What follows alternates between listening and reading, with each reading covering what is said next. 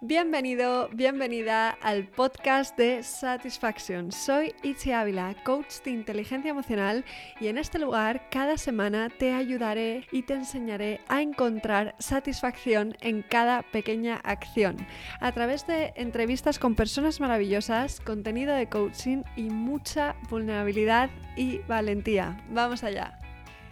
Hoy tengo el placer de presentaros a Mar Romera. Nacida en Alemania, vivió desde muy pequeña en Granada en un cortijo sin televisión ni tecnologías. Mar es autora de dos libros, La familia, la primera escuela de las emociones y La escuela que quiero. Es maestra, licenciada en pedagogía y psicopedagogía, especialista en inteligencia emocional, presidenta de la Asociación Pedagógica Francesco Tonucci y autora del modelo pedagógico Educar con tres Cs capacidades, competencias y corazón. Mar cree en la educación del ser en vez de, del saber. Estoy segura de que en este episodio ella no solo va a enseñar lo que sabe, sino lo que es una mujer llena de pasión por la educación, lo que forma los cimientos de nuestra casa emocional y de lo que somos. Bienvenida Mar y gracias por estar aquí. Gracias, gracias a ti por la invitación. Mm. Pues nada, yo siempre comienzo los podcasts echando un poco para atrás en el tiempo. Entonces la primera pregunta que te voy a hacer es, ¿dónde estaba Mar un día como hoy hace 10 años y qué has aprendido desde entonces? Pues exactamente en qué sitio estaba un día de finales de septiembre hace 10 años, no lo sé, pero seguramente en uno de los colegios, en algún colegio, eh, probablemente. Y lo que he aprendido en esta década ha sido fundamentalmente eh, una vuelta más de tuerca para adaptarme a los cambios. He aprendido a tener una conversación contigo a través de una pantalla, fíjate. Hace 10 años ni lo hubiese imaginado. Eh, he aprendido que es posible adaptarse y, he aprendido que hay mucha buena gente Mm, por ahí y que hay alguna no menos buena, pero que se hace mucho de notar.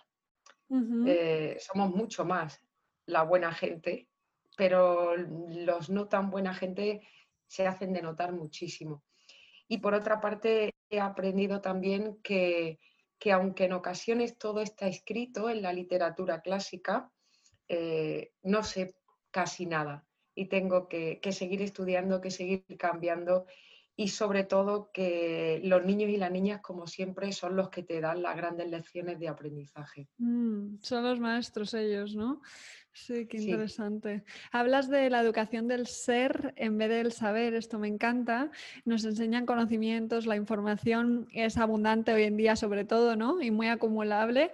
Em, entendemos cómo aprender a saber más, pero la pregunta es cómo se aprende a ser, ¿no? ¿Qué tres pautas nos pueden ayudar a introducirnos en este aprendizaje tan importante del ser? Para mí la estructura del aprendizaje del ser parte de un elemento básico que, es la construcción del autoconcepto. Mm. Es decir, eh, cuáles son mis fortalezas, cuáles son mis debilidades, cuáles son mis habilidades, todo lo que soy, el autoconcepto. Esto es posible ir construyéndolo eh, desde la autonomía. Si, si desde que nacemos, desde que somos chiquitos, eh, nuestros referentes, nuestros progenitores, los adultos que tenemos a nuestro alrededor, no nos van soltando la mano poquito a poco y dejando el espacio necesario para crecer, no construimos un autoconcepto real o correcto. ¿no? La sobreprotección en nuestros días lo estropea mucho mm, o muchísimo.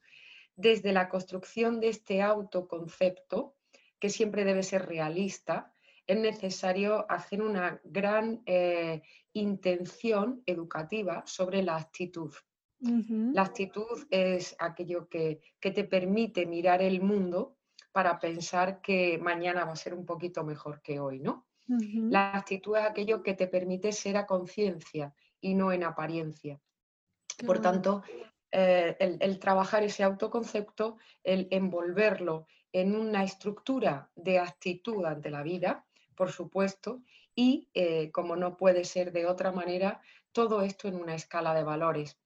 Realmente los elementos de los que estoy hablando en la vida real están muy poco separados, están, se dan en su conjunto, pero nosotros para poder reflexionarlos necesitamos separarlos, ¿no?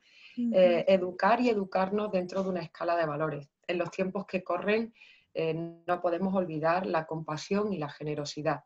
Y todo eso desde la responsabilidad individual. Mm, qué bueno. Pero es verdad que con el tema de los valores, por ejemplo, no todos los niños tienen la suerte ¿no? de tener una familia estable, ni mucho menos que eduquen valores y emociones. ¿no? ¿Es la educación del ser en gran parte responsabilidad de las familias? ¿Y qué acciones crees que pueden tomar los maestros, escuelas, en caso de niños que tienen situaciones conflictivas en casa, no lo suficientemente graves como para que les quiten la custodia a los padres, pero sí para que esto les afecte tremendamente en su, en su desarrollo? ¿Qué se puede hacer en estos casos? A ver, em, es que hablamos de, no, grave como para que se les quite la custodia, madre mía, madre mía. Hay muchas familias que aparentemente están en una situación de normalidad eh, y muchísima corrección y, evidentemente no estamos hablando de una educación eh, cuanto menos buena, ¿no? Los últimos datos de Save the Children nos decían que en nuestro país tenemos eh, uno de cada cuatro niños, es decir, el 25% de la infancia, sufre o ha sufrido malos tratos. Estamos hablando ya de valores, estamos hablando de otras muchas cosas. Pero por otra parte, es necesario saber que los valores no se explican, los valores no se enseñan en un discurso, ni siquiera la, la estructura moral, ¿no? Nuestros hijos e hijas deben conquistar su autonomía moral y deben hacer un paso de heteronomía a autonomía. Ese proceso de la heteronomía moral hacia la autonomía moral, eh, los más pequeños, los niños y niñas, lo hacen en función de la observación e imitación diaria de sus referentes, de los adultos con los que han vinculado.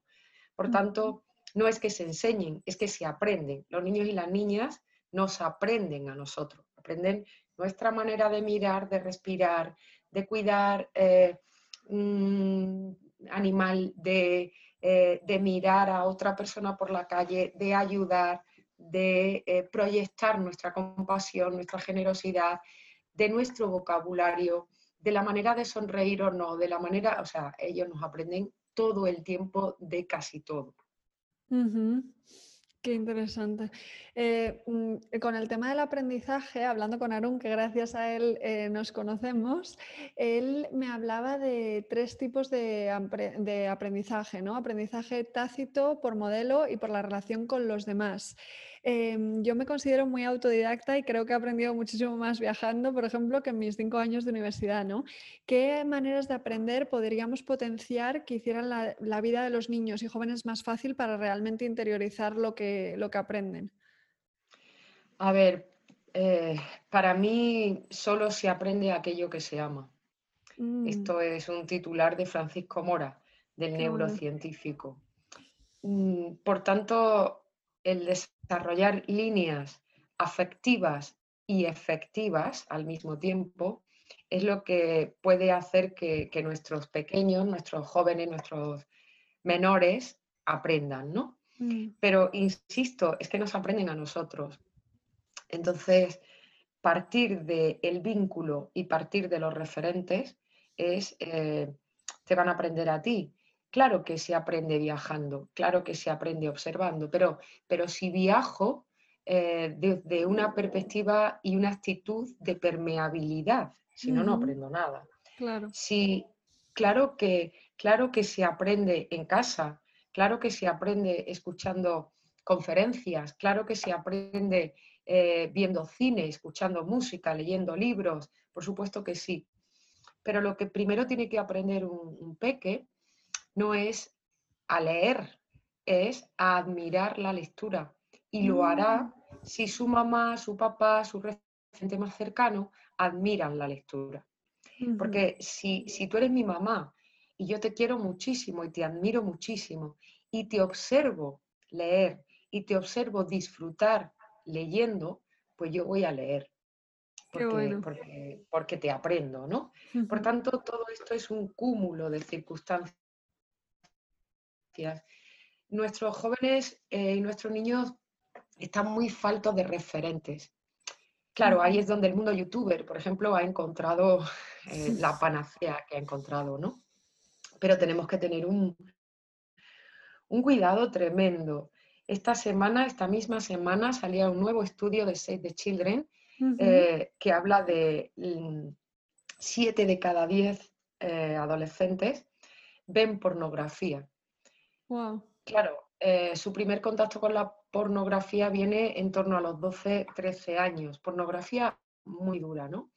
Y los modelos en práctica sexual que aprenden son directamente de aquí, ¿qué está sucediendo? Bueno, pues ahora tenemos todo lo que podemos tener alrededor, ¿no? De prácticas de riesgo, de malos tratos, de sometimiento, de, muchísimas cosas.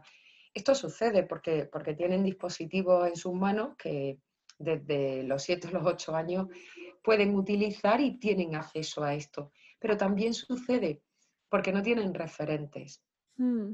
porque eh, amorosamente nadie les ha explicado en qué, qué es en qué consiste tu propio autoconocimiento del cuerpo y, un, inicio y un entrenamiento en el amor romántico, ¿no?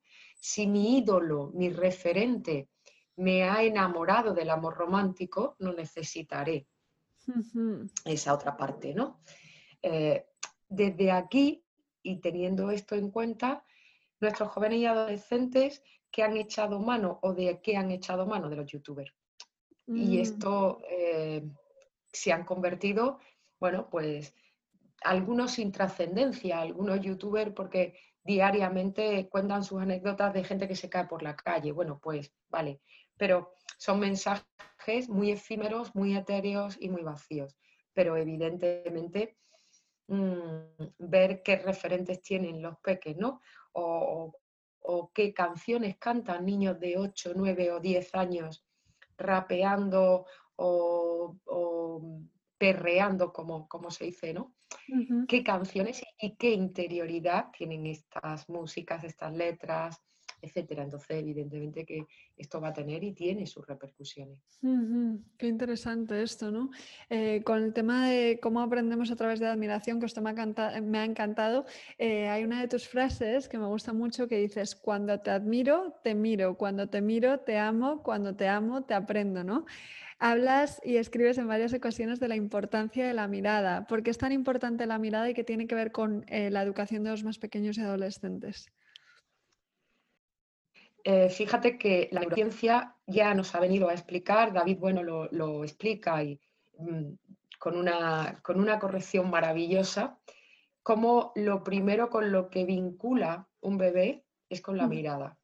Mm. Eh, al poquito, al poquito de nacer, eh, lo primero que hace es vincular con la mirada de su progenitor, normalmente, y así debería ser, de su mamá de su mamá porque además es la que, la que tiene la teta, la que lo ha parido y si su mamá por razones X no está, bueno, pues, pues también puede ser su papá o puede ser otro, otro adulto, pero el vínculo eh, más sano y más saludable es con su mamá. Y ese vínculo se establece con la mirada. En el momento en el que las dos miradas se encuentran, ahí explosiona, explosiona absolutamente todo. Eh, yo puedo decirte Mm, que me gustas mucho, que te quiero, que me, que me caes muy bien, que, pero mm, puedo engañarte con la boca, incluso puedo manipular el gesto y, mentirte. Es tremendamente difícil mentirte con la mirada, mm. porque eh, la mirada transmite la esencia de la plataforma emocional en la que estamos, ¿no? Y nuestros niños necesitan ser mirados y admirados. Y, y, esto es una maravilla, ¿no? Esto es una maravilla. Eh, me, contaba una, la directora de un centro eh, en Bilbao, me decía, me mandaba un WhatsApp el otro día, eh, que de hecho es que te lo voy a leer literal porque, porque es precioso, porque además es súper bonito. me dice esta directora, hoy una machu nueva, una mamá mm, que es nueva en el cole, me dice, mi hijo está feliz, y quiere ir todos los días al cole. En cuanto se levanta es, vamos al cole. Ayer me dijo, Amachu, los profes me guiñan el ojo. Amachu, los profes me ven. Qué bonito. Claro, es súper bonito. Me mm. guiñan el ojo, pero lo, importante es me ven. Un, chico, un niño que, no ha sido probablemente muy tenido en cuenta en sus experiencias escolares Mm. Quiero ir al cole, los profes me ven. Es una maravilla. Cuando además ahora el rollo de la mascarilla nos tiene muy, muy desconcertados a todos y a todas y además no estamos acostumbrados a esto, ¿no? Esa cara tapada. Pero este chico dice, quiero ir al cole, quiero ir al cole. Los profes me guiñan, los profes me ven. Qué bonito es. Ha descubierto que un profe le ha guiñado a él, pero no ha sido, no, no, no, ha sido a él. A él en específico y en concreto, ¿no? Y le cuenta a su amachu que, que tiene que ir porque los profes lo ven. Es una maravilla, ¿no? Nuestros niños necesitan ser mirados y admirados. Justo, qué bueno. Esto me recuerda un poco a la teoría de Gardner de que, mm, de que, tenemos, hay ocho tipos diferentes de inteligencia, ¿no? Y creo que muchas veces, si la educación solo se basa en alguno de esos tipos de inteligencia, niños que tengan más desarrollados otros tipos de inteligencia a lo mejor se sienten como apartados, ¿no? Eh, cada niño es un mundo, cada niño lleva un ritmo diferente y tiene diferentes cualidades. ¿Crees que es posible em, ofrecer una educación como más personalizada a las necesidades de cada niño, la educación de hoy en día? A ver, no es que creo que sea posible, sino que creo que es imprescindible. Mm, posible, por supuesto que es. El modelo educativo que, he diseñado y que es el trabajo de casi 30 años, mm, educar con tres Cs, capacidades, competencias y corazón. Parte de las capacidades, que es el potencial. Cada chico y cada chica tiene un único potencial y el trabajo de la escuela sería ayudarles a encontrar su mejor versión, pero no es una mejor versión homogénea a la totalidad. Eh, la propuesta de, Howard Gardner, con sus debilidades, porque las tiene, es una de las mejores que tenemos encima de la mesa, eh, no para volver a etiquetar a las personas, cuidado, porque no, no el objetivo de, de los tipos de inteligencia no, no es así como lo describe él, ni para lo que lo describe, ni muchísimo menos. Pero sí es una gran herramienta para el trabajo. No, no es una estructura, una teoría para el diagnóstico y la etiqueta, sí es una muy buena herramienta para el trabajo. 8, 9, 10 inteligencias que, bueno, que pueden ser inteligencia o que se pueden definir como habilidad. esto también daría igual. Pero que en definitiva viene a decir lo mismo que el propio Sir Ken Robinson, recientemente fallecido y al que homenajeamos cada día que lo citamos, cada niño, cada niña, cada persona en definitiva tiene el derecho de encontrar su propio elemento. Y esto es una educación personalizada fuera de modelos estandarizados. Qué bueno, qué interesante todo esto, ¿no? Y, mm, hay un tema que, del que también hablas que creo que mm, es muy interesante, que dices que venimos con una mochila genética, ¿no? Eh, esta mochila puede ser modificada a través del entrenamiento, ¿no? ¿Hasta qué punto podemos transformar nuestra genética gracias a la educación? Bueno, yo no soy una persona experta en este tema para, contestarte con, con rigurosidad. Eh, porque esto es una disciplina recientemente estrenada dentro de la neurociencia, la epigenética, pero eh, bueno, sí que está demostrado que en función de cómo vamos transformando, vamos comportándonos, ¿no? Pero incluso el, traspaso generacional también de estas modificaciones genéticas. Lo que sí es que podemos decir que, utilizando una frase de, del también fallecido Edward Punsek, Em, no gana la partida el que tiene mejores cartas, gana la partida el que mejor la juega. Mm. Nacemos con una partida, o sea, nacemos con, una mano de cartas, ¿no? Mm, claro que tener todos los ases es bueno, pero a veces tener todos los ases te lleva a conductas extremadamente peligrosas y eso conlleva eh, un riesgo impresionante, ¿no? Una buena estrategia, porque esta partida es muy larga, esta partida no es de, rápida, ¿no? Esta partida es larga. Una buena estrategia en la partida te puede hacer cambiar el valor de las cartas. Es decir, una mano yo la puedo ganar con un as, pero hay veces que con una buena jugada esa la puedo ganar con la peor carta o con la carta de menor valor y a veces ganamos manos con la carta de menor valor. Esto es lo que va construyendo poco a poco la identidad de cada sujeto, de cada persona. Y claro que venimos con una carga genética, por supuestísimo, por supuestísimo, si somos primos terceros de las ratas. Quiero decir que, tampoco nos diferenciamos tanto, ¿no? Y somos primos segundos de una rama de chimpancés y de, una línea de primates, ¿no? Eh, y primos hermanos de otra.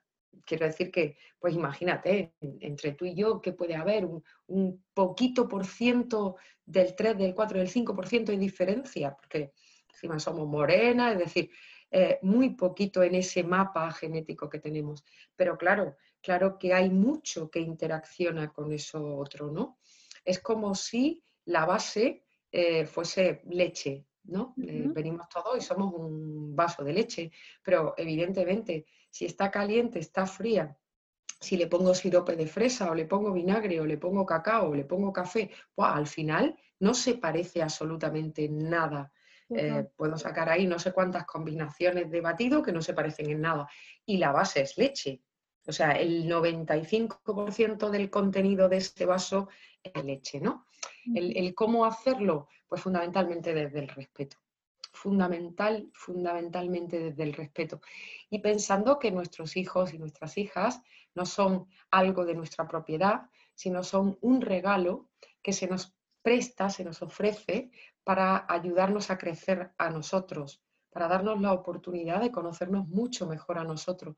Mm. Eh, em, es, bueno, pues un gran recurso que aparece en tu vida, que te da la oportunidad de crecer, de aprender, de disfrutar, de, disfrutar minutos, de, de, vivir plenitud en un determinado momento.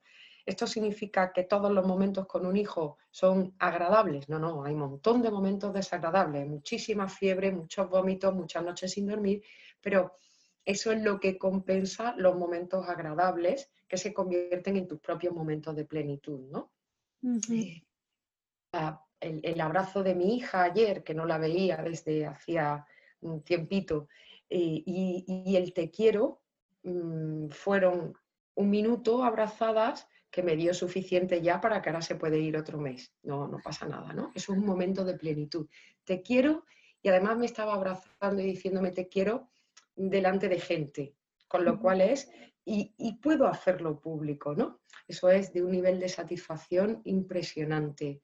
Eh, mm. acaba de aparecer mi hija, la otra, tengo dos, la otra ahora mismo en la puerta, que tú no la puedes ver, y cuando yo estoy hablando de esto, ha hecho una sonrisa de oreja a oreja de admiración y me ha hecho un guiño, no me ha dicho absolutamente nada porque sabe que no puede interrumpir. Eso es un momento de plenitud, eso es un regalo para mí. Qué bonito, me encanta esto. Sí, sí, o sea, esos pequeños momentos al final son los que marcan la diferencia, ¿no? Hablas de cuatro pilares fundamentales del ser humano, ¿no? Físico, cognitivo, emocional y el de trascendencia. ¿En qué consiste el desarrollo de estos eh, pilares y de quién es responsabilidad que se desarrollen, ¿no? Y me interesa especialmente el tema de, la trascendencia. ¿Cómo defines la palabra trascendencia y eh, por qué es una pieza tan importante de la educación? Bueno, físico porque el cuerpo es importante y el desarrollo eh, motriz es importante y porque el ser humano es lo que ha vivido a lo largo de la historia y por eso ahora, eh, puesto que hemos compensado con las computadoras, con las máquinas, con todo esto, el trabajo físico, el ser humano lo necesita y ahora todo el mundo corre, todo el mundo hace bici y, tú los ves hacer además cosas que dices, de verdad que esto es necesario, ¿no? Correr con una pelota de peso puesto encima de la cabeza. Bueno, hacemos cosas raras, pero porque nuestro cuerpo lo necesita. Eh, esto, esto por una parte. Por otra parte, eh, cognitivo. Es que nuestro cerebro, nuestra masa entre las dos orejas, esa, eso que nos hace diferente al resto de, de los animales, tiene una corteza cerebral que necesita pensar. O sea, que, bueno, algunas veces pensamos al, revés, ¿no? Pero que necesitamos pensar. Y necesitamos pensar y necesitamos aprender a pensar con destreza. Quiero decir que por el hecho de ser ser humano no, no piensa. Sí piensas, pero no correctamente. Y, cuando digo no correctamente no estoy hablando de valores. Eh, planificar un asesinato, un robo, un... eso también necesita ser pensado correctamente, ¿de acuerdo? Es decir, lo que nos diferencia del resto, cómo va a funcionar y cómo va a trabajar nuestro lóbulo prefrontal, donde se eh, concentran las funciones ejecutivas, es decir, lo que, lo que nos hace eh, ser seres humanos. ¿no? Eso hay que trabajarlo, hay que entrenarlo. ¿Por qué? Pues porque hay que ir al gimnasio. Hay que ir al gimnasio para este músculo de aquí, para este, pero también esto es un músculo que si no se entrena se atrofia. Por tanto, tengo el cuerpo, tengo la cabeza, ¿sí? Hay que entrenar eh, la emoción, cuerpo, cabeza, corazón. El modelo 3C siempre juega con esas Cs, cuerpo, cabeza, corazón, capacidades, competencias, corazón, en el cole, en la casa y en la ciudad. Siempre, siempre jugamos con la C. Y todo en su conjunto, ¿por qué? Porque el ser humano eh, es el único animal capaz de emocionarse con la imaginación. Por eso diseña el futuro. El resto de los animales no diseña el futuro porque se emociona, porque tú cierras los ojos y ves la boda de tu hijo, ves el trabajo de mm, tu hija, ves, te ves siendo abuela, yo qué sé, porque te emocionas con la imaginación. Por eso pues, podemos escribir una novela, eh, eh, hacer el guion de una película, es decir, por eso podemos ser distintos. ¿Esto qué es? Trascender. Por eso los seres humanos decimos que pasados los 40 es importante que hayas tenido el hijo, plantado el árbol o escrito el libro. Es decir, algo que sabiendo cuál es el final, y el final es que te vas a morir, tú y yo, y en principio todos, ¿no? Eh, después de qué ha quedado. Ese es el principio de trascendencia, que nos lleva además a pensar que lo que yo hago es importante y llegar a algún sitio, ¿no? Podemos llamarlo el efecto mariposa o podemos llamarlo como queramos, pero es trascendente. No, no solo significa que esta mañana podemos estar hablando tú y yo, sino que a lo mejor este discurso le llega a que cambia porque modifica, que ¡boom! Mm, impacto, ¿no? El impacto que tienen las Efectivamente. Qué bueno, qué bueno. Y lo que decías de la emoción, eh, de la imaginación, dices que la emoción y la imaginación siempre le ganan a la razón. Pero ahora mismo el sistema educativo está bastante basado eh, en la razón, ¿no? Em, entonces, ¿qué problemas son causados por priorizar la razón y qué significa enseñar desde el corazón, ¿no? Muy basado en tu método de las tres T's que ya has mencionado. A ver, el sistema educativo, yo aquí difiero un poco, no está basado en la razón, está basado absolutamente en la emoción, porque la emoción es la que determina las conductas y luego la razón la explica. El sistema educativo está puesto ahí para que algunos mantengan su poder y eso es emoción. Yo no quiero, mm, o sea, yo no quiero, no. Yo determino el funcionamiento de instituciones, estamentos, porque lo que me interesa es poder. Ya, entonces te dejo aquí, ¿no? Y si para esto, bueno, pues, pues da igual. Eh, ¿Quiénes pelean este poder? Muchas instituciones. Instituciones de adultos, instituciones políticas, instituciones sindicales.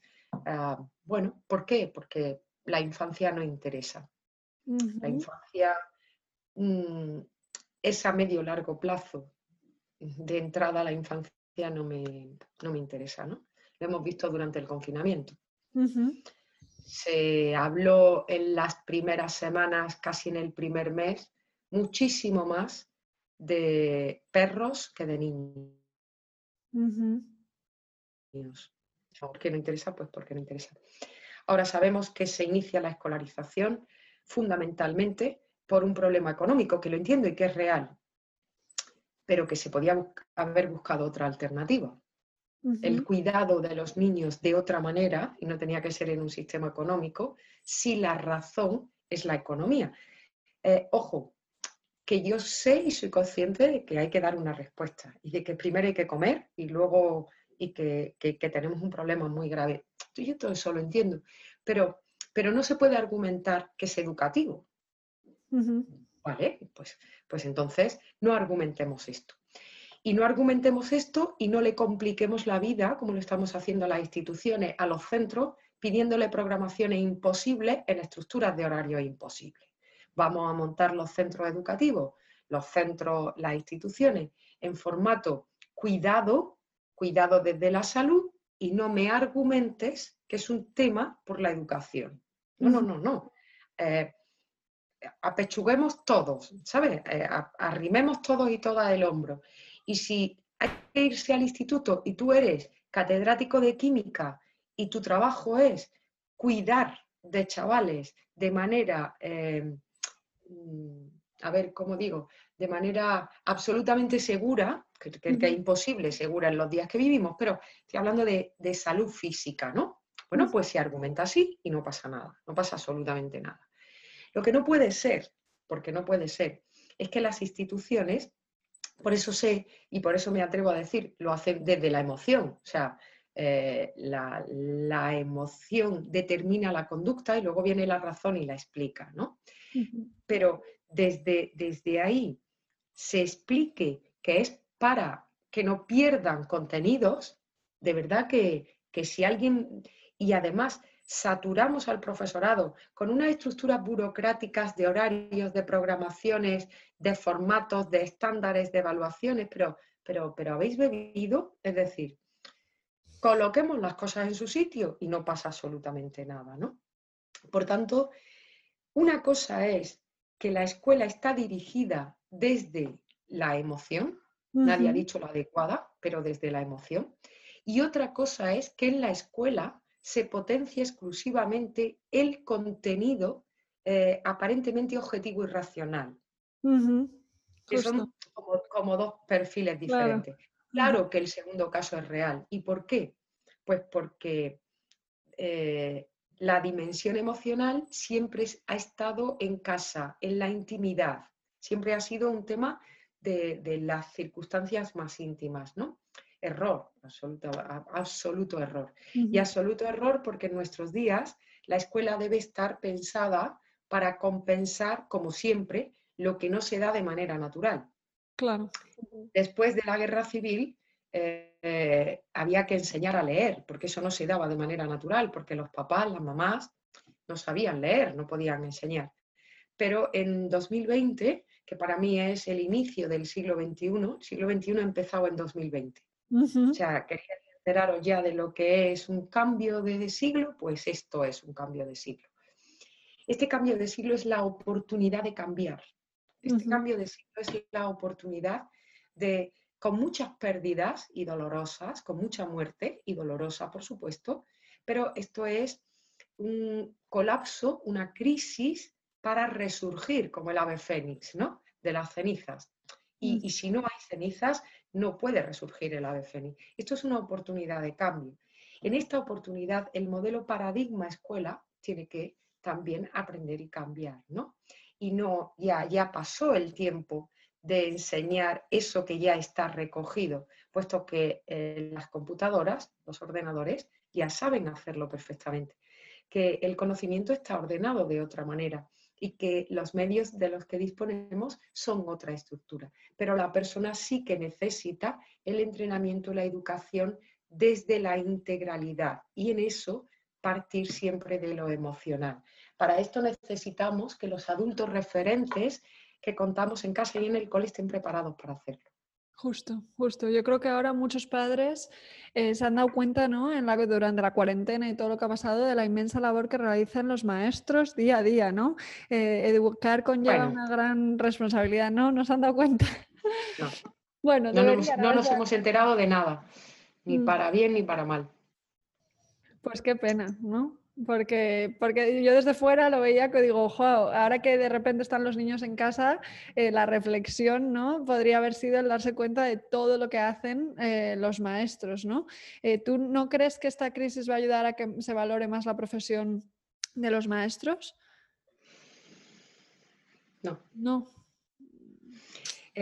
mi esperanza es que sí, mi esperanza es que la escuela cambie, mi esperanza es que mm, entendamos la responsabilidad individual que todos y todas tenemos con los niños pero lo que estoy viendo no es eso.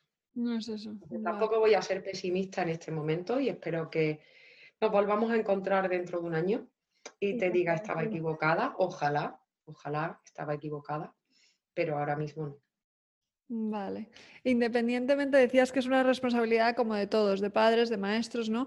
Eh, la educación. Eh, entonces, independientemente de la función, eh, el cuidador, ¿qué siete sentidos necesita desarrollar cualquier maestro o cuidador adulto, ¿no? De un niño para educar. vista, oído, olfato, gusto, tacto, ¿no?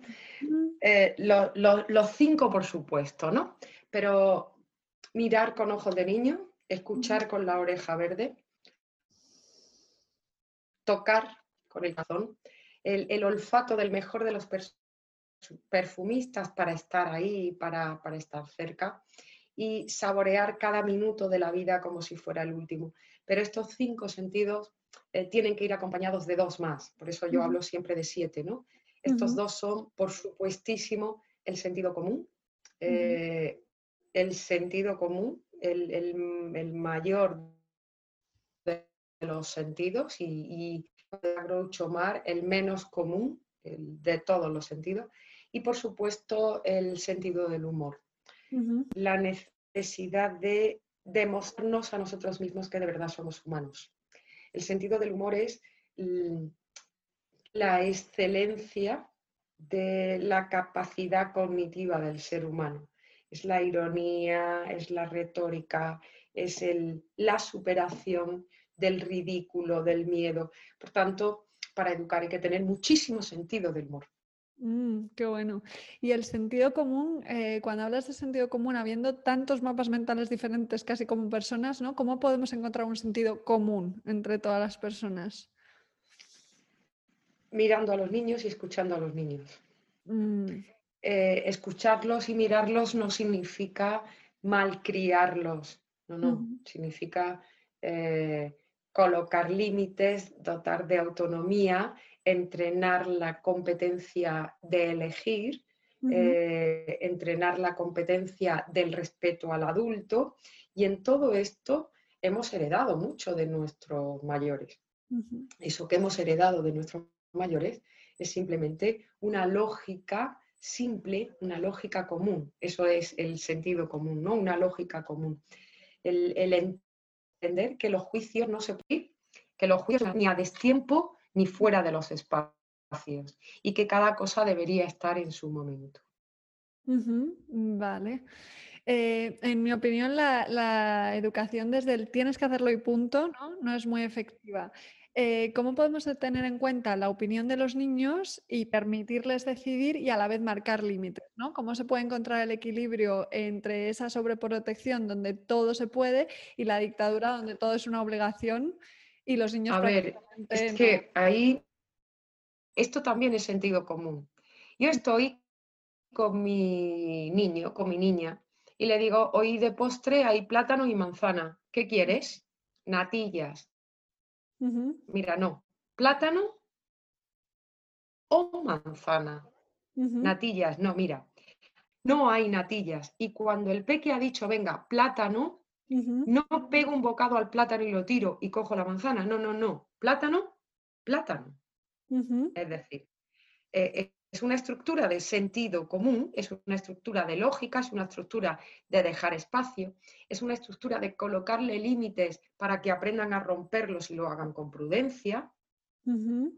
¿Correcto? Entonces, bueno, tampoco, mm, tampoco llegar mucho más lejos. Y los niños y niñas en todo momento saber que nos quieren por quienes somos y no por lo que hacemos. Es decir, eso es lo que yo te digo. Eh, y eso es lo que yo te transmito en cada mirada, en cada gesto, en cada manera. Te tengo en cuenta, tienes un sitio principal en la mesa. ¿Y qué podemos hacer para ayudar a un adolescente que pone resistencia al aprendizaje, como que está enfadado con la vida y dice que todo que no, ¿no? Em, en estos casos, ¿qué se puede hacer? Yo no tengo recetas y nunca las voy a dar. No lo sé.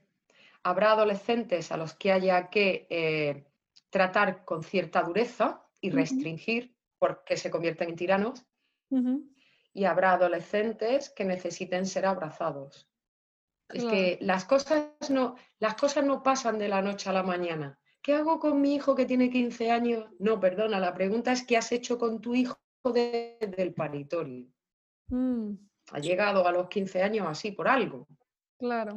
Entonces, no voy a dar una respuesta a una pregunta de qué hacer. Pues yo qué sé, Depende, ¿no? Depende, claro. Vale, pues sí, estas ya son las preguntas del final, que son unas preguntas que hago en todos los episodios, ¿vale? Eh, y que son como muy generales para que te me des tu opinión. La primera es, ¿quién te, quién te ha inspirado especialmente profesionalmente y, a quién te gustaría que entrevistas en un episodio de este podcast? Referente de Francesco Tonucci. Eh, bueno, pues el genio que nos queda vivo y a mí me gustaría que entrevistases a J.K. Rowling. Vale, fenomenal. Muchas gracias, pues me la apunto. La siguiente es, ¿qué asignatura añadirías en todos los colegios del mundo si pudieras? Que esto me hace especial ilusión preguntártela. Es que yo no añadiría ninguna asignatura, es que yo quitaría todas las que hay. Bueno. Porque lo que haría sería organizar el currículum de una manera totalmente diferente y no sería por asignaturas. Qué bueno, me encanta. Em, vale, la siguiente. ¿Qué experiencia pasada no, no querrías repetir en tu vida, pero que ha cambiado tu vida para mejor? Ninguna. Vale. Mm, no sé, me he equivocado millones de veces, pero me voy a seguir equivocando. Me he equivocado sobre todo con personas he apostado muchas veces por personas que luego he dicho, mm, mm, mm". pero bueno, ahí está. mejor que has podido en ese momento, claro, justo. Vale. Eh, ¿Cuál es el libro que más recomiendas? Con ojos de niño. Con ojos de niño, vale, fenomenal. Em, ¿Qué tres cosas haces cada día para cuidarte? ¿Qué anda? Lo tienes ahí, qué bueno. Es que está aquí encima de la mesa. Justo, me encanta. Pues lo pondremos para recomendar. Y la siguiente es, ¿qué tres cosas haces cada día para cuidarte?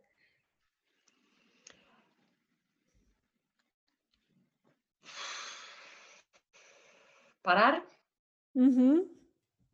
Estoy sintetizando, o sea, sí, eh, hay momentos en los que paro, aunque se esté derrumbando el mundo a mi alrededor.